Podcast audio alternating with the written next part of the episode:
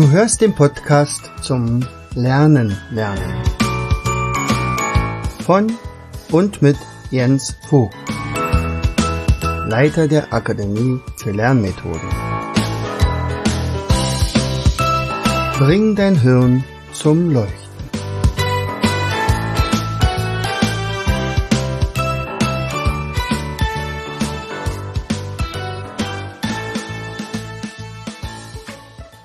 Hallo und herzlich willkommen zu einer weiteren Episode unseres Podcastes Bring dein Hirn zum Leuchten.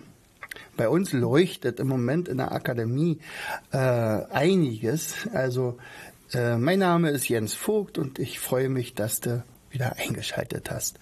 Also, warum leuchtet etwas Besonderes? Nun ja, einerseits viele Ideen von uns, andererseits tatsächlich auch wenn man so will, Gemälde. Denn wir wollen eine Galerie eröffnen. Vielleicht, wenn du schon öfter zugehört hast, weißt du, dass wir ja im vorigen Jahr, im Mai, umgezogen sind in eine neue Adresse, neue Spreestraße 2 in Fürstenwalde. Fürstenwalde, das ist ein Ort, so ein, naja, sagen wir mal eine Mittelstadt in der Nähe von Berlin, äh, ungefähr 30.000 Einwohner. Ähm, und hier haben wir äh, also praktisch unsere Akademie für Lernmethoden mittlerweile äh, auf einer Fläche von 500 Quadratmetern. Und weil wir so viel Raum zur Verfügung haben, können wir natürlich auch uns Dinge ausdenken. Eine Sache ist natürlich das, was im Vorgarten, wenn man so will, ist. Das war ja unser Labyrinth, was wir im vorigen Jahr angelegt haben, was demnächst auch bald wieder blühen wird und, und hoffentlich wachsen und gedeihen. Auf jeden Fall haben wir selbst im Winter Besucher da drinnen. Finde ich toll.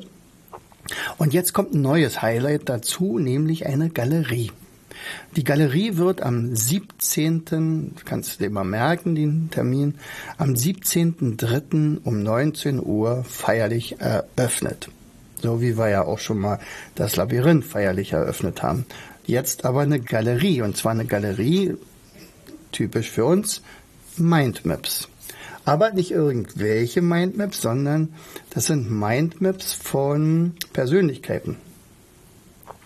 Jetzt kann man sagen, okay, warum denn jetzt nur ausgerechnet Persönlichkeiten und was sind dann das überhaupt für Typen äh, von Persönlichkeiten? Nun ja, ich habe also gemäß von Maria Montessori, die ist übrigens nicht in der Ausstellung mit dabei, äh, die hat nämlich gesagt, über Persönlichkeiten ist es wunderbar möglich, sich neue Fachgebiete zu erschließen, indem man also Persönlichkeiten kennenlernt, deutsche Persönlichkeiten in unserem Fall, also über Musiker, Philosophen, Wissenschaftler, Schriftsteller, äh, Dichter, äh, Forscher und alles sowas habe ich also jetzt mittlerweile 25 zusammengeschafft, also zum, zusammengezeichnet.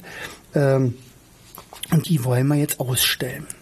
Ja, ähm, wir machen das natürlich in einer besonderen Form. Unter anderem kann man ja bei uns dann auch, auch noch die Reihenfolge lernen. Also wer ist wann geboren und wer war vor dem anderen und so. Was mich bei dieser ganzen Geschichte, also wir sind jetzt mit der Galerie. Also die Vorbereitung ist abgeschlossen. Jetzt freuen wir uns nur noch auf den Freitag. Und dann können wir mit unseren Taten angeben. Ich hoffe natürlich auf viele Gäste. Und vielleicht bist du ja auch dabei. Also das wäre natürlich wunderbar. So, was, was ist jetzt nun mit dieser Mindmap-Ausstellung? Was ist mir dabei so in, in den Sinn gekommen? Also die eine Sache ist natürlich, ich bin manchmal überwältigt von all den vielen äh, Dingen, die die so bewirkt haben. Sie haben einerseits einen Plan gehabt, einen, einen, einen Traum, also zum Beispiel Otto Lilienthal. Otto Lilienthal war einer, der, der hat als Kind schon äh, fasziniert in den Himmel geschaut und gesehen, wie die Störche über ihm segelten, ohne einen Flügel zu bewegen. Trotzdem stiegen sie immer höher und höher. Das war toll. Er hat da selbst einen Zeichenkurs mitgemacht, um dann das besonders gut zeichnen zu können. Und, und irgendwann mit 14, 15 begann er mit seinem Bruder Gustav seine ersten Flugversuche. Siehst du, das hätte ich alles so nicht gewusst, wenn ich mich nicht in dieses Thema hineingearbeitet hätte. Und wenn man sich erstmal in so ein Thema hineinbegibt, dann kommen so viele Dinge hervor, die manchmal wirklich Erstaunen hervorrufen, aber andererseits auch gleichzeitig ähm, Wissen vermitteln über unsere Geschichte. Das war übrigens auch der Anlass, warum ich überhaupt mich besonders auch auf solche Persönlichkeiten gestürzt habe, weil ich das Gefühl habe, wir vergessen unsere Geschichte. Wir vergessen unsere deutsche Geschichte. Es gibt so viele tolle Menschen, die äh, bei uns irgendwo was bewirkt haben. Und wenn man jetzt also unsere Jugendlichen zum Beispiel so fragt, na, zähl doch mal ein paar auf, dann kommen eventuell ein paar Namen noch, also vielleicht durchschnittlich sechs oder sieben. Und wenn man dann aber nachhakt und sagt, und was haben die gemacht und, und was ist das Besondere an ihnen, dann wird meistens äh, die Schulter gezuckt und sagt, hm, eigentlich weiß ich davon gar nicht. So ungefähr anschließend kommt der nächste Satz, aber eigentlich interessiert mich das auch nicht. Problem ist nur, wenn uns unsere Geschichte nicht mehr interessiert, dann verlieren wir auch nach und nach so ein bisschen unser, ja, unsere Identität, würde ich sagen. Also ähm, gleichzeitig könnte man aber gerade, wenn man sich mit solchen Leuten beschäftigt, äh, besonders viel von ihnen lernen. Also von Wolfgang von Goethe, Albert Einstein, Karl Friedrich Gauss, die, die alle haben ja irgendetwas ganz Besonderes gehabt, sonst würde man sie ja heutzutage nicht kennen ja, oder schon vergessen haben, wie gesagt. Und, und immer wenn ich mich in so eine an so eine Persönlichkeit geklammert habe, äh, dann, dann kommen meistens immer solche Dinge hervor und sagt, alle hatten irgendwie eine besondere Leidenschaft für das, was sie taten. Manchmal aber auch Durchhaltevermögen. Nicht, dass man nur sagt, okay, also man probiert es immer und immer wieder und, und man könnte ja zwischendurch aufgeben, aber nein, man macht weiter. Äh, sie sind meistens sehr entschlussfreudig gewesen und standen zu dem, was sie gemacht haben. Oft war es allerdings auch so, dass in ihrer Zeit, in ihrer eigenen Zeitgenossen, das manchmal gar nicht so verstanden haben, was sie da taten, weil sie häufig ihrer Zeit voraus waren. Also Karl Friedrich Gauss zum Beispiel war total unglücklich darüber, ähm, dass er sich kaum mit jemandem unterhalten konnte. Er, er wollte unbedingt mit zum Beispiel Immanuel Kant mal sprechen, weil man endlich mal dann jemanden hätte auf Augenhöhe. Also Karl Friedrich Kraus ist eigentlich nicht so viel gereist, also ganz im Gegenteil von Alexander von Humboldt zum Beispiel, der ja fast nur gereist ist und eigentlich auch gar nicht mehr nach Hause wollte. Aber das Geld war halt alle, dann musste er ja wieder nach Hause. Aber zum Beispiel Karl Friedrich Gauss äh, hat sich dann durchgerungen, endlich doch mal nach Königsberg zu fahren, um dann festzustellen, dass der Immanuel Kant mittlerweile so alt geworden war und dement war, dass man sich auch diesmal mit ihm sich nicht unterhalten konnte. Das war also regelrecht tragisch. Oder ich hätte auch zum Beispiel nicht gewusst, dass im Ausland nicht äh, Goethe und Schiller die großen deutschen Dichter sind, sondern eher Heinrich Heine. Dass Heinrich Heine eine ganz eine viel größere Rolle spielte in der Betrachtung der deutschen Dichter als die beiden, war für mich vollkommen neu. Was ich auch nicht wusste, ist, dass Heinrich Heine sehr, sehr krank war, fast ein, äh, die Hälfte oder wenigstens ein Drittel seiner Werke äh, diktieren musste, weil er eigentlich viel zu schwach war und, und bettlägerig, also in seiner Matratzengruft. In Paris übrigens. Er blieb auch in Paris.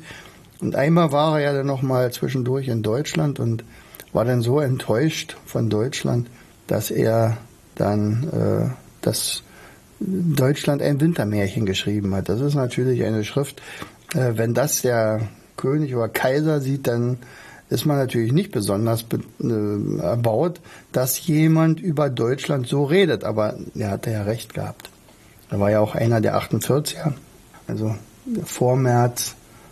Äh, naja, also da sind ja viele, viele Dinge, die in den Mindmaps zu finden sind. Nicht? Und aber wichtig ist halt, alle, allen ist gemeinsam, dass sie also irgendwie eine Leidenschaft hatten. Das, das fasziniert mich. Und vor allen Dingen dieser Weg seine Träume zu verwirklichen.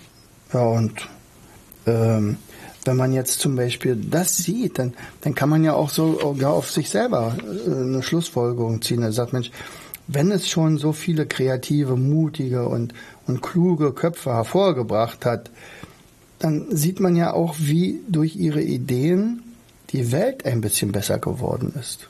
Was wäre unsere Welt ohne Karl Benz? Ohne Autos. Sicherlich, vielleicht hätte das irgendein anderer denn mal erfunden, aber im Großen und Ganzen hat er das erste Auto erfunden. Was wäre die Welt ohne Otto Lilienthal, unser Flugwesen? Ja?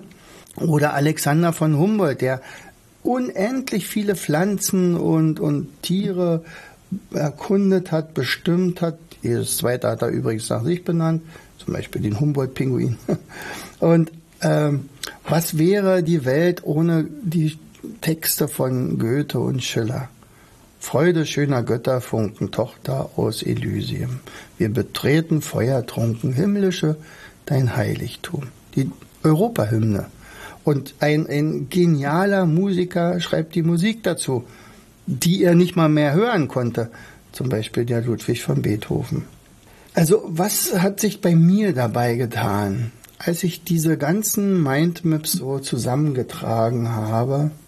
Habe ich ja meistens auch immer auf meinem linken oberen Ast immer seine Zeit, also die Zeit, als Friedrich der Große gelebt hat, die freie Zeit, als Beethoven gelebt hat, die Zeit, als na, na, Napoleon war ja okay Deutscher, aber als der gelebt hat und so weiter, äh, dann gibt es immer Querverbindungen.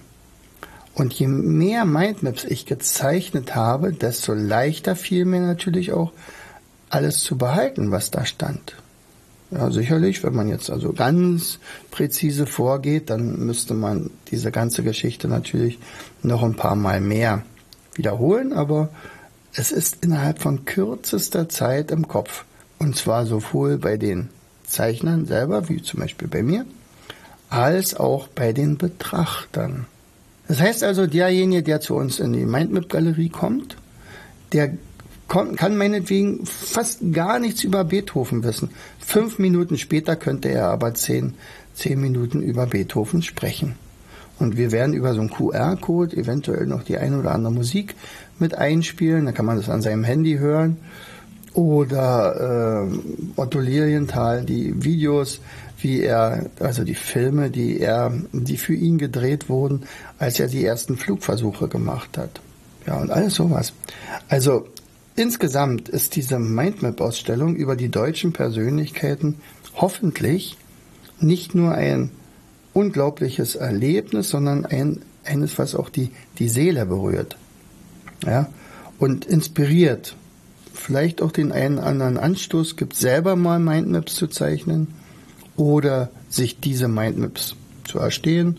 Wir haben ja da so eine Sammlung, kann man natürlich auch machen. Oder tatsächlich mal sich überhaupt mit unserer deutschen Geschichte zu beschäftigen. Eben die nicht zu vergessen, sondern eher zu schätzen bzw. zu bewahren. Das ist sehr wichtig. Ansonsten verlieren wir unsere Identität. Meiner Meinung nach.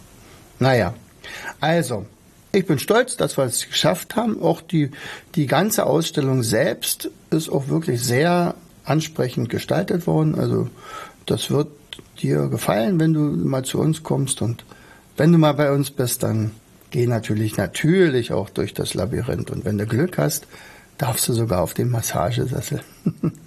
also, falls du noch nicht weißt, wo wir wohnen, wir sind in Fürstenwalde in der Nähe von Berlin. Das ist so ungefähr 40 Kilometer östlich von Berlin.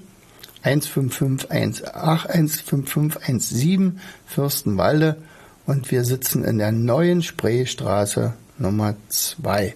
Das ist eine Querstraße von der Langewaler Chaussee.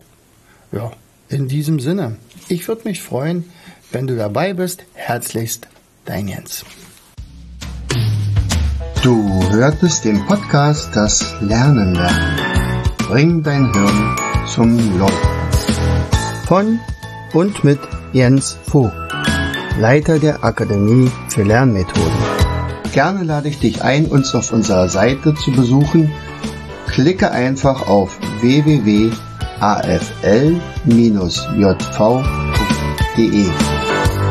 Hier findest du weitere wertvolle Hinweise, die dein Lernen leichter machen. In unserem Shop www.mindmaps-shop.de wirst du viele praxiserprobte Produkte rund ums Lernen finden. Bis zum nächsten Mal. Dein Jens.